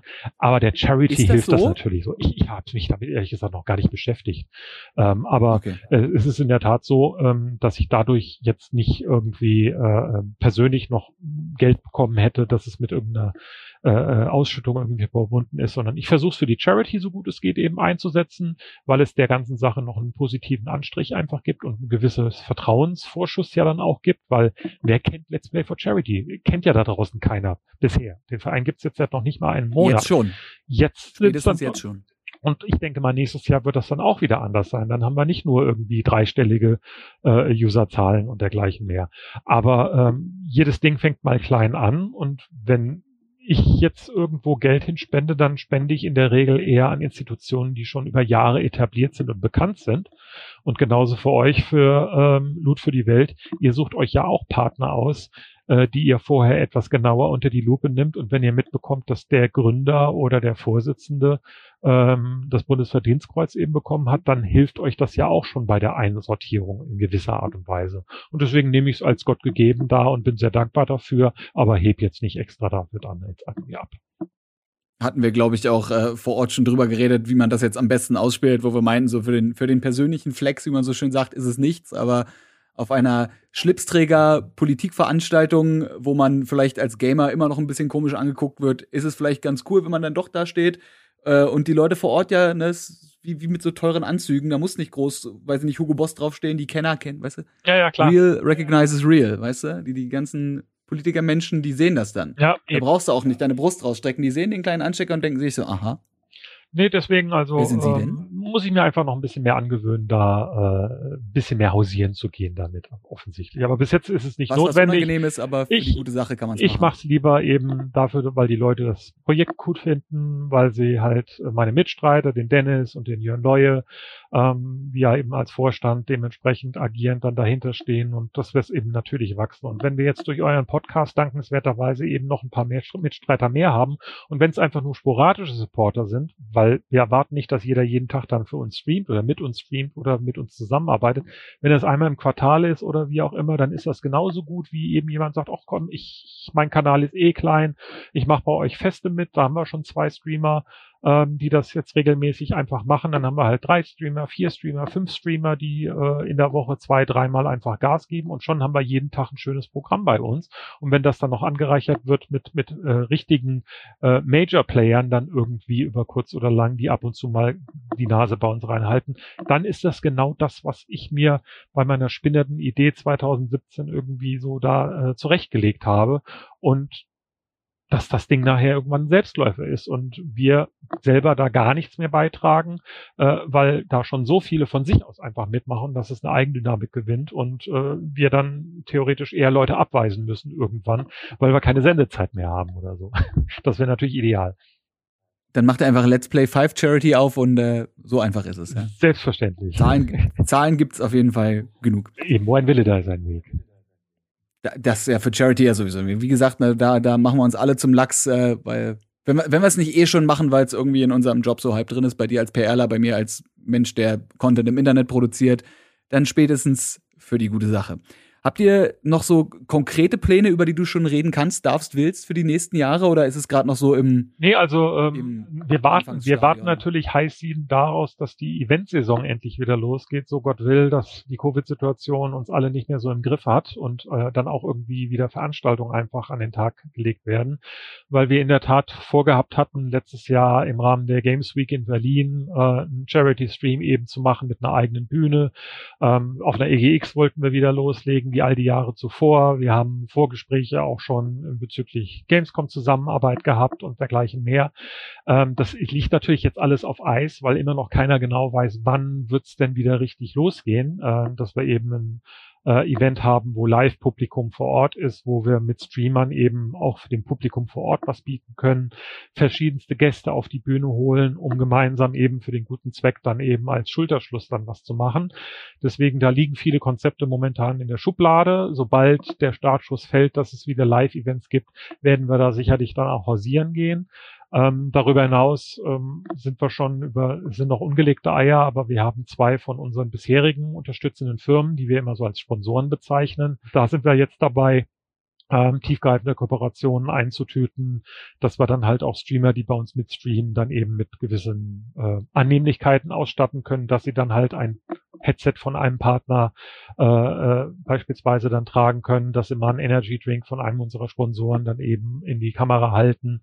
Das sind ja alles Dinge, die Content Creator wie du im Grunde genommen äh, tagtäglich eben genauso machen. Ähm, darüber hinaus, ähm, wie ich schon gesagt habe, eben Events, ähm, die natürlich im Fokus eben stehen. Aber solange das alles noch nicht so weit spruchreif ist, gibt es eher dann so organisatorische Sachen wie das eingangs erwähnte Mitgliedsformular, Stand heute ist es noch so, dass du eben einen Mitgliedsantrag ausdrucken musst, in die Post packen musst und mir äh, eben schickst, bevor du Mitglied werden kannst. Ähm, das soll hoffentlich ab Ende der Woche eben funktionieren, dass es auch über ein äh, bequemes Online-Formular eben rein digital funktioniert. Dann die Integration eben in Amazon, äh, Amazon Smile und dergleichen mehr, weil das eben Möglichkeiten sind, möglichst schnell und einfach zu Geld zu kommen. Wir suchen aktuell noch nach einem Partner für einen Shop, weil natürlich Merchandise über kurz oder lang auch durchaus nicht ganz uninteressant ist, sei es jetzt, dass man ein T-Shirt irgendwie mit Charity-Sachen äh, kaufen kann oder andere äh, anderes Merchandising an den Tag legt. Man sieht hier hinten so eine Tasse beispielsweise, die ich mal geschenkt bekommen hatte von jemandem. Ähm, das sind dann alles so Dinge, die sukzessive dann eingeführt werden. Das muss nicht alles vom Stand weg sein, das kann alles so nach und nach sein. Und das meinte ich damit, wenn da draußen bei euch Zuhörer sind, die sagen, Mensch, ich finde die Idee gut, ich habe das und das oder ich mache das und das, kann man da nicht noch irgendwas gemeinsam als Idee entwickeln? Einfach melden, miteinander quatschen, das schadet nichts, ich bin offen für jeden Blödsinn. Wenn man euch also finden will, auf äh, Twitter und Twitch ganz easy LP4Charity oder direkt auf die Website Let's Play forcharity.com und da dann über ja, die einfach zu findenden Kontaktformulare kann man quasi in direkten Kontakt mit dir und deinen Kollegen und Kolleginnen treten. Ganz genau. Und gucken, wie man sich eventuell hier doch äh, sehr leicht gemacht eigentlich der guten Sache anschließen kann, ohne selber diesen ganzen Hassel zu haben, sei es das Finanzamt oder die Vereinsgründung, die jetzt auch nicht so easy ist. Ja, ansonsten, wenn ihr selber geht. einen Verein gründen wollt, bitte meldet euch. Äh, wir können euch sagen, zumindest wie es etwas stressfreier geht. Weil vielleicht gibt es ja auch Leute, die selber was machen wollen. Nicht als Konkurrenz, sondern als, als befreundeter Verein. Es gibt mehrere andere ähnlich geartete Vereine da draußen schon, äh, die auch im Streaming oder nur selber streamen und so weiter. Ähm, deswegen, wer sagt, hey, ich habe keinen Bock bei auf dem Fahnenzug mit aufzuspringen, der gerade zwar erst am Anfahren ist, aber ich will was eigenes machen, fühlt euch eingeladen. Je mehr gemeinsam gemeinsam was Gutes tun, umso besser wird's. Genau, das ist es. Und ich finde, das ist ein, das ist ein wunderschönes Schlusswort, so, weil ab jetzt, ab jetzt drehen wir uns dann im Kreis ja. und äh, können, wir könnten auch stundenlang darüber reden, ja, wie schön Charity Kreuz ist und äh, wie gut es ist. Ne? Egal wer was wie macht, jede Mark, jeder Euro, der für Charity irgendwie an den Start gebracht wird, ist hilft. Und äh, wenn es kein Euro ist, weil man gerade kein Euro hat, dann gibt's auch Zeit. eine ganze Menge anderer Arten zu helfen. Man kann Zeit spenden, genau. Das, was ja wenn man manche Leute fragt, sogar wertvoller ist als Geld. Ne? Mit Sicherheit. Also da möchte ich auch äh, nicht Nein sagen, weil letztendlich jeder soll das geben, was er geben möchte. Und äh, darum geht's halt an, weil, wie gesagt, gemeinsam sind wir stark und in welcher Form man spendet, das bleibt jedem selber überlassen. Das Einzige, was ich jetzt von dir gerne noch möchte, ist äh, dein Lieblingstier wissen. Mein Lieblingstier. Ich bin nach wie ja. vor ein Riesenfan von Greifvögeln. Deswegen finde ich äh, alles, was Krallen hat und ein Schnabel vom Bussard bis zum Weißkopfseeadler oder bis zur Harpie ziemlich cool. Äh, privat bin ich dann allerdings mit anderen krallenbedachten äh, Tieren zugange, nämlich äh, ich habe zwei Bengalkatzen gehabt, leider ist eine schon verstorben, deswegen sind Katzen für mich explizit Bengalkatzen, weil sie Wasser lieben, weil sie sehr aktiv sind, bei mir ganz tief drin im Herzen. Ich hätte tatsächlich auch äh, bei dir jetzt, weil ich dich ja kenne und auch deine Katzen kenne, äh, gedacht, dass du jetzt einfach Katzen sagst und bin dementsprechend positiv überrascht, dass da jetzt, dass da jetzt Greifvogel rauskam. Nee, ich war schon als Kind, ich bin auf dem Land groß geworden, habe ich immer gerne in den Himmel geguckt und gesehen, wenn da die Bussarde ähm, oder was weiß ich, sogar auch Falken hatten wir bei uns in der Gegend gehabt, äh, ich bewundern konnte. Und das hat mich schon immer so fasziniert gehabt, diese Freiheit davon. Und ähm, das mit Katzen, Katzen habe ich immer Leben lang immer schon gehabt. Und äh, das ist für mich als Haustier das naheliegendste. Aber wenn es um, um Tiere per se geht, da muss ich wirklich sagen, wäre so eine ehrenamtliche Arbeit in einer Greifvogelstation etwas, wo ich äh, dann wirklich mit Wonne und Feuer und Flamme sofort dabei wäre wahrscheinlich und sogar ein paar, paar Stunden Charity dafür opfern würde. Man, man merkt übrigens, dass die Charity so tief in dir verankert ist, dass du auch nicht einfach sagst, so was mit Vögeln zu machen, sondern dass der Satz direkt gebaut wird mit in so einer ehrenamtlichen Stelle in irgendeiner Vogelnummer zu arbeiten, das wär's. Ja, klar. Aber nur um dir zu zeigen, wie sehr ich daran interessiert bin. Jedes Jahr auf der RPC ist ja auch diese Greifvogelnummer ähm, dann dabei. Und wann immer ich dann irgendwie Zeit hatte, wir haben ja meistens dann Charity Stream eben auch veranstaltet, aber wenn dann doch mal eine Stunde irgendwie Mittagspause gewesen ist, habe ich meistens nichts mehr zwischen die Kiemen gerieben, sondern bin dann dorthin gegangen und habe der Greifvogelshow dann dabei zugeguckt und halt mal mit den mit den örtlichen ähm, Personen, die dann dort äh, ja versucht haben, den örtlichen Publikum ein bisschen was näher zu bringen, mit denen geschnackt. Aber ähm, das ist wirklich etwas, wo ich, wo ich selber einfach immer noch so diese Faszination habe. Vielleicht, weil ich selber damit sehr, sehr wenig in Kontakt gekommen bin und deswegen diese Faszination dann einfach ausleben kann. Mag sein, wenn ich es selber persönlich tagtäglich hätte, dass es dann wiederum anders ist.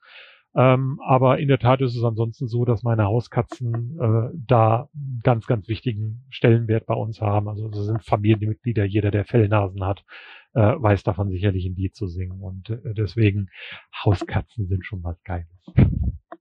Dann, dann hätte ich jetzt noch, äh, falls dir kein Tierfakt einfällt, das sei denn, dir fällt jetzt spontan noch irgendein Vogelfakt ein.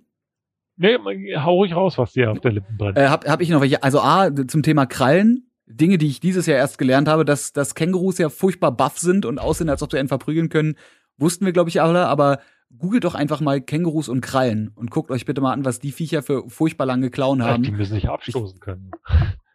Das, das, ist, das ist nicht okay, das ist straight out of Horror Movie. Aber ich habe noch äh, zwei Rekorde aus dem Vogelreich, nämlich den schnellsten und den langsamsten Vogel. Der langsamste Vogel ist die Kanadaschnepfe mit ganzen 8 kmh und der schnellste Vogel im Sturzflug ist der Wanderfalke mit. Eben Möchtest du Falke. ungefähr raten, wie schnell der ist äh, in kmh? 120, 130.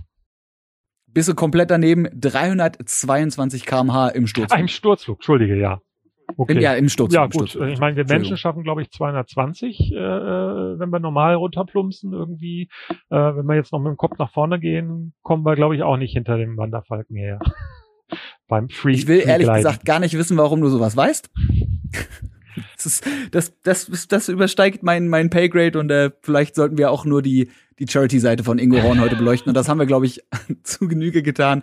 Ingo, vielen, vielen Dank dafür. Wie gesagt, wenn ihr mehr Infos dazu wollt, let'splayforcharity.com, da findet ihr alles, was ihr wissen müsst dazu. Da findet ihr auch direkten Kontakt zu Ingo und Kollegen und Kolleginnen und könnt da eventuell, falls ihr noch ein bisschen Zeit oder Geld oder beides übrig habt, ähm, was für die gute Sache tun. Meldet euch. Sachen Vielen sogar. lieben Dank für die Möglichkeit, hier so ein bisschen Werbung äh, dafür zu machen, auch äh, wenn es für einen guten Zweck ist.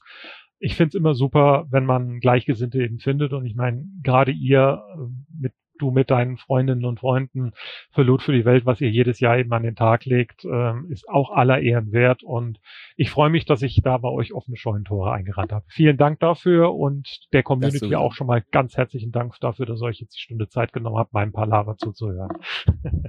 Und von mir noch ein äh, finales letztes Dankeschön. Natürlich, wie immer an dieser Stelle fürs Zuhören. Wenn ihr mehr wollt, dann äh, abonniert uns auf der Plattform, Podcast-Plattform eurer Wahl. Wenn ihr Vorschläge habt oder Feedback, dann twittert mich gerne an, frodoapparat auf Twitter, auch relativ easy zu finden. Da, wie gesagt, Feedback, Gästevorschläge, haut alles raus, was euch auf dem Herzen liegt. Und wir sehen uns hoffentlich nächste Woche wieder zu Folge 39 von Game Faces, powered by Blue. Bis dann. Ciao. Tschüss.